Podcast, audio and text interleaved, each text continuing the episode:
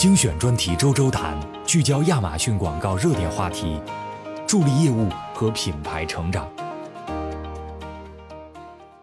首先呢，曝光量低，我想请大家，如果有这样问题的卖家呢，我会建议你先去后台去看一下你这个商品推广自动广告，你是不是四种匹配类型都打开了？因为很多卖家呢，他最开始做广告的时候呢，他比较偏向于保守的一个路线，所以他只开启了紧密匹配的这样一种方式。那其实这是一个呃，并不是很恰当的做法，尤其是在广告上新的时候。那在上新期间呢，特别是没有什么历史销量的时候，我会建议大家同时开启四。种匹配类型最大化的去帮助我们引流，就是宽泛匹配、匹配紧密匹配，还有就 substitutes，还有一个是关联商品，这四种匹配类型的全部去打开，在最大程度上去帮助我们引流。那很多卖家就说了，是这样，就是引来的流量的精准度可能是不如说只开启那个紧密匹配引来的流量更精准，对吧？所以我们最开始的时候呢，开启四种匹配类型的原因就是最大化为我们引流。但是当你这个产品，比如说你这广告活动，它至少开启四周以上之后呢，我们就积累了一些历史销量了，对吧？也通过这种自动广告呢，去积累了一些很好的这种高转化、高流量、高转化的这些客户搜索词。那我们这个时候呢，就可以去开启手动广告，然后把这些客户搜索词呢，去放在我们手动广告里面作为关键词去投放。那在这种情况下，我们一旦开启了手动广告之后呢，其实大家的自动广告就可以只开两种类型，就是一个是商品投放的呢，substitute 还有。一个就是说我们的紧密匹配，这样子呢，让这个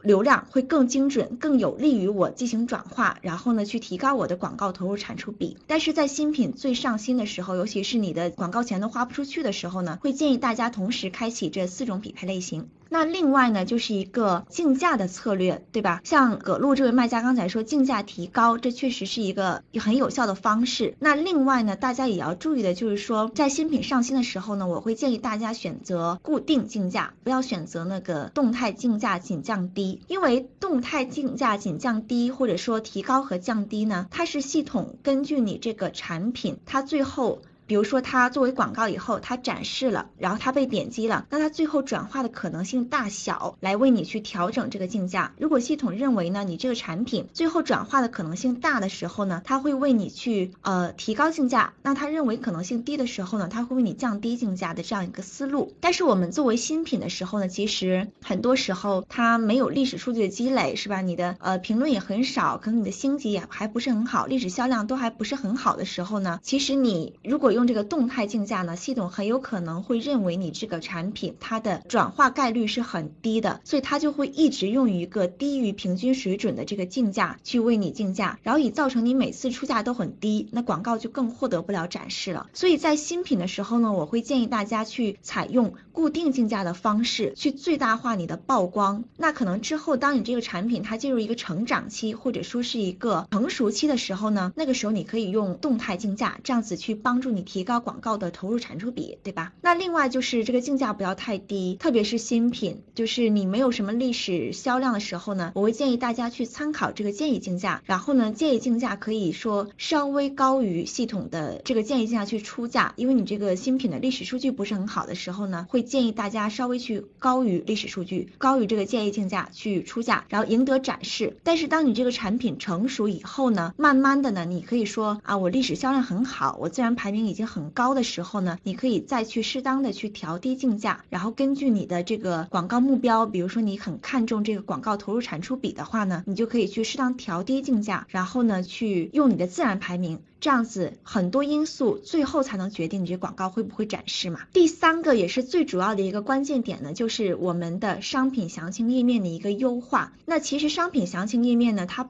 不仅仅是说我们认为的那样简单，就是说它会不会让我转化广告引来的流量，对吧？然后我们给它引流到商品详情页面上以后呢，是希望它去转化的。然后我们说哦，就是 listing 页面这个呃质量会决定我会不会转化，但其实并不止这么简单，因为商品详情页面呢，它也会影响你的广告会不会展示。我来举一个例子哈，比如说我今天我是一个完全新的卖家，我的这个主图我可能就是很随便的，就上传两张还是三张，就上传很少。那五点描述我也没有写全，然后这个很多应该写的东西呢，我都还没有完善的时候呢，我就去投自动广告了。你在这种情况下。系统读取你的 listing 页面的时候呢，他看到说，哎，这个人这个 listing 页面还不是很完善，那我即使把他的广告展示给消费者，消费者点击以后，他购买的可能性也是很小的。那系统一旦这样判定你的 listing 页面的时候呢，它就几乎不会去展示你的这个广告了。所以 listing 页面它不仅仅是帮助我们去转化这样简单，它也很影响我们广告会不会展示。很多卖家朋友都会问呢，那就是说我 listing 页面我知道它很重要，那我怎么去判断我这个 listing 页面做的好不好呢？那首先一个思路呢，就是说我们跑自动广告跑出来的一个报告叫做客户搜索词报告，我们要看一下说客户搜索词报告中跑出来的词和我本身商品是不是高度相关的。如果说我是卖鞋的这样一个卖家，那系统帮我。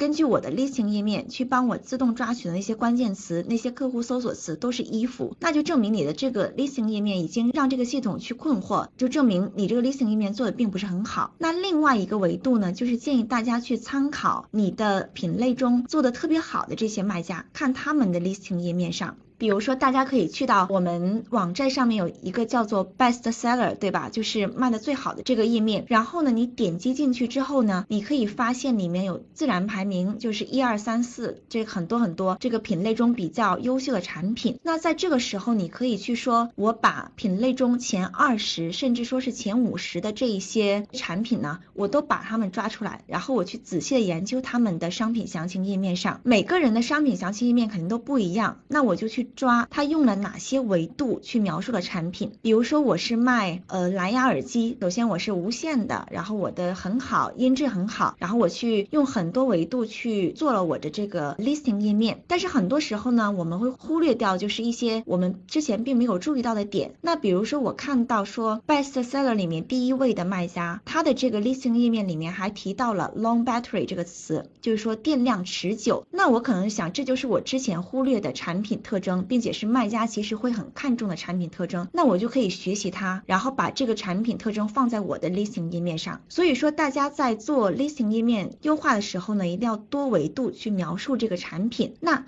怎么去多维度描述这个产品呢？你可以去找 top seller，去找那些人去和他们比较，对吧？就他们比较呢，去去看哪些点是我之前没有想到的。那在做广告的后期，说我这个商品一旦成熟之后呢，你还要根据你的搜索词报告，你看哪些词对你转化很好，你也可以考虑把它们融入到你的 listing 页面上。就是我们在最开始是一个新手卖家的时候，没有任何数据，那我们怎么样快速的去起步，去学别人的东西，去看品类中数一数二的人他们 listing 都怎么写的，我们去模仿他。那后来呢，我们就要根据说自己产品的特性，哪些词让我的转化特别多，然后我再把这些词去添入到我的这个呃 listing 页面里面，然后呢，去让这个 listing 页面是一个专属于我的，可以为我带来高转化的这样一个状态。